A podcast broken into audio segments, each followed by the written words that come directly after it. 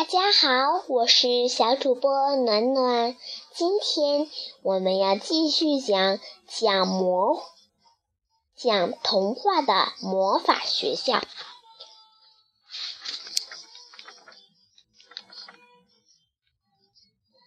三，糟糕的室内运动会。教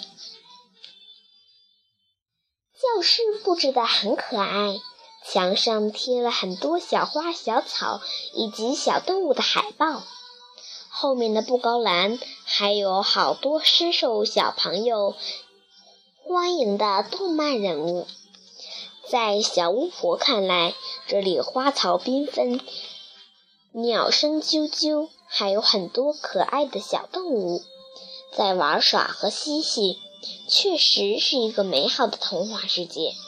不过，那些动漫人物似乎都不大喜欢待在这里，一个个都在一头雾水的互相嘀咕：“奇怪，我们怎么会来这里？难道这里有怪兽？”小巫婆发现怪兽是没有，巨人倒是很多。其实这都是家长啦。大部分都是小朋友们的爸爸妈妈，也有爷爷奶奶或是外公外婆，他们的个头要比小朋友高很多。小朋友们第一天上学，大人们都很不放心，全挤在走廊上朝教室里张望，怎么都不肯离开，都恨不得自备一把小椅子。然后进去，坐在自家孩子的旁边，陪着一起上课，那才好呢。小巫婆看着那些巨人一个个关爱的眼神，心里闪过一丝丝羡慕，心想要是妈妈也来就好了。不过这个念头只是一闪即逝，因为她很清楚自己可是巫婆呀。怎么能像普通小孩子一样不独立呢？自己应该给普通的孩子做榜样啊！全班只有小巫婆和另一个小男生巫师是自己来上学的。小巫婆暗暗得意，老师点名了，小巫婆。白雪公主班的老师用很好听的声音点到了小巫婆的名字。小巫婆赶快应了一声。就在这时，她注意到那个名叫巫师的小男孩，好像特意转过头来看了一看了自己一眼。不过他可不敢有什么表示，因为小巫婆知道小女生都是不大搭理小男生的，她要表现的跟普通的小女生一样。点完名以后，老师朝全班同学甜甜的一笑，然后说了很多欢迎大家来学校的话。小朋友们都很注意听老师的讲话，走廊上的巨人们也都听得更认真了。在第一堂课快要下课之前，巨人们终于陆陆续续被校方请回。校长通过广播非常耐心地告诉家长。请大家放心的把小宝贝交给学校。如果家长一直站在走廊上，反而会影响小朋友听讲，更会影响小朋友入学生活。毕竟，想要培养小朋友的独立性，就必须尽早开始。听到这里，小巫婆突然觉得，原来巫婆法则里的规定还是蛮有道理的。有一个绑着两个小辫子的小女生，见到自己的巨人妈妈好像快要走了，很是着急，急得一张小脸皱成一团，小腿也紧紧地抿着，一副委屈的不得了的模样，几乎马上就要嚎啕大哭。弄得他的巨人妈妈也跟着眼泪汪汪起来。小巫婆看到这个景象，吓了一跳。因为巨人一旦哭起来，那可是不得了呢，要是非要淹大水不可。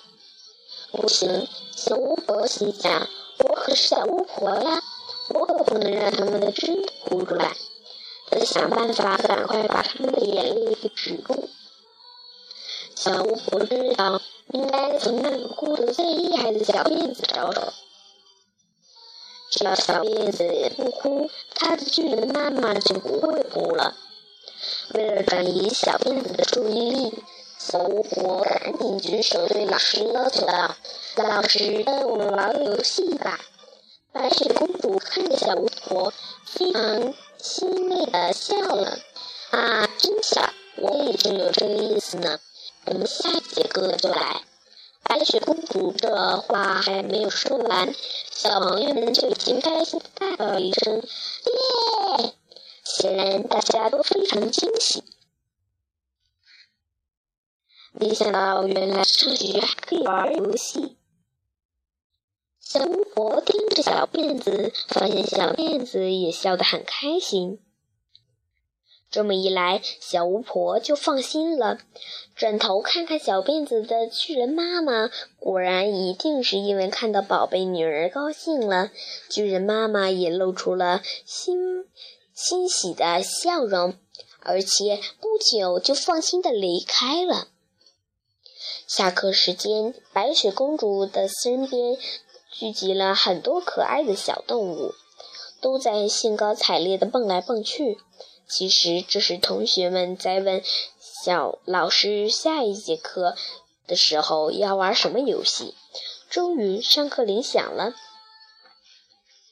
白雪公主笑眯眯地对大家说：“我们来玩一个游戏，叫做室内运动会。”不过，大家要先答应我，玩的时候，请你一定要小声一点，千万别大声喊、大声喊、大声叫，吵到别的班小朋友上课，可以吗？大家都说可以，而且声音都不大，都把老师的交代认真听进去了。接下来，白雪公主让大家合力把桌椅搬开。靠边放好，腾出教室运动会的空间。白雪公主首先让班上三十四个同学分成两组，刚好每组都是十七个小朋友，每边都有男生也有女生。然后拿出一根很粗粗的绳子，小声对大家说：“第一个环节。”我们来玩拔河，大家都知道什么叫拔河，只是没在室内玩过罢了。一听白雪公主的话，马上兴勃兴致勃勃地开始准备，各就各位。比赛结果，小巫婆所在的这一队赢了。可是就在大家想要放下绳子的时候，却惊讶地发现，他们的手竟然都牢牢地粘在绳子上了，怎么也放不开。白雪公主很吃惊，赶快过来帮忙。结果才刚刚碰到站在队伍第一个的小巫婆，居然也马上被粘住了。啊！小巫婆知道了，这是金鹅的故事呀。在这个故事里，小主人公。抱着一只金鹅去王宫的时候，在他身后就不就跟着一串人吗？原来最初是旅店老板的大女儿在半夜想要偷金鹅，但是一碰到金鹅就被粘住了。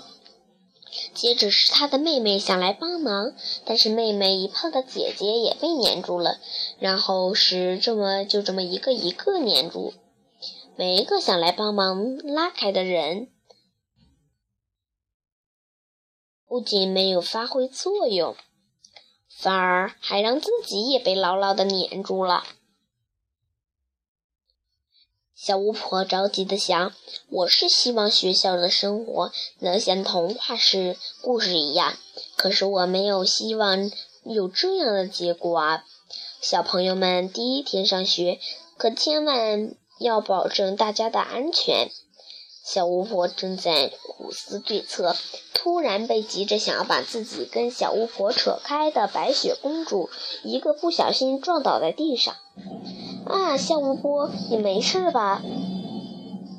看到学生倒地，白雪公主老师吓得满脸苍白，赶快把小巫婆抱起来，亲自送到医护室去。嘿，这么一着急，金鹅的故事结束了。小巫婆虽然觉得摔了一跤就去医护室有点小题大做，但是因为被白雪公主抱得很舒服。所以也很乐意去医务室走一遭。护士阿姨替小巫婆检查了一下，说小巫婆没事儿。不过白雪公主还是不放心，坚持让小巫在这里多休息一下。可是我还想继续参加室内运动会呢。小巫婆说。这个嘛，今天的运动会结束，咱们要开始新的更有意思的课程啦。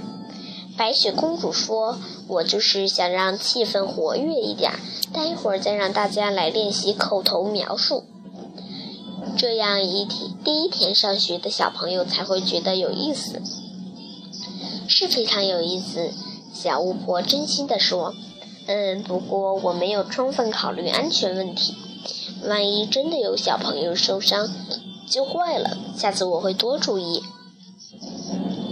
这时，护士阿姨微笑着安慰老师：“别紧张，这个小朋友没事的。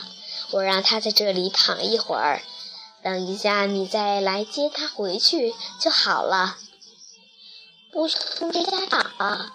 白雪公主的口气听起来很担心。不需要，没事的。护士阿姨说。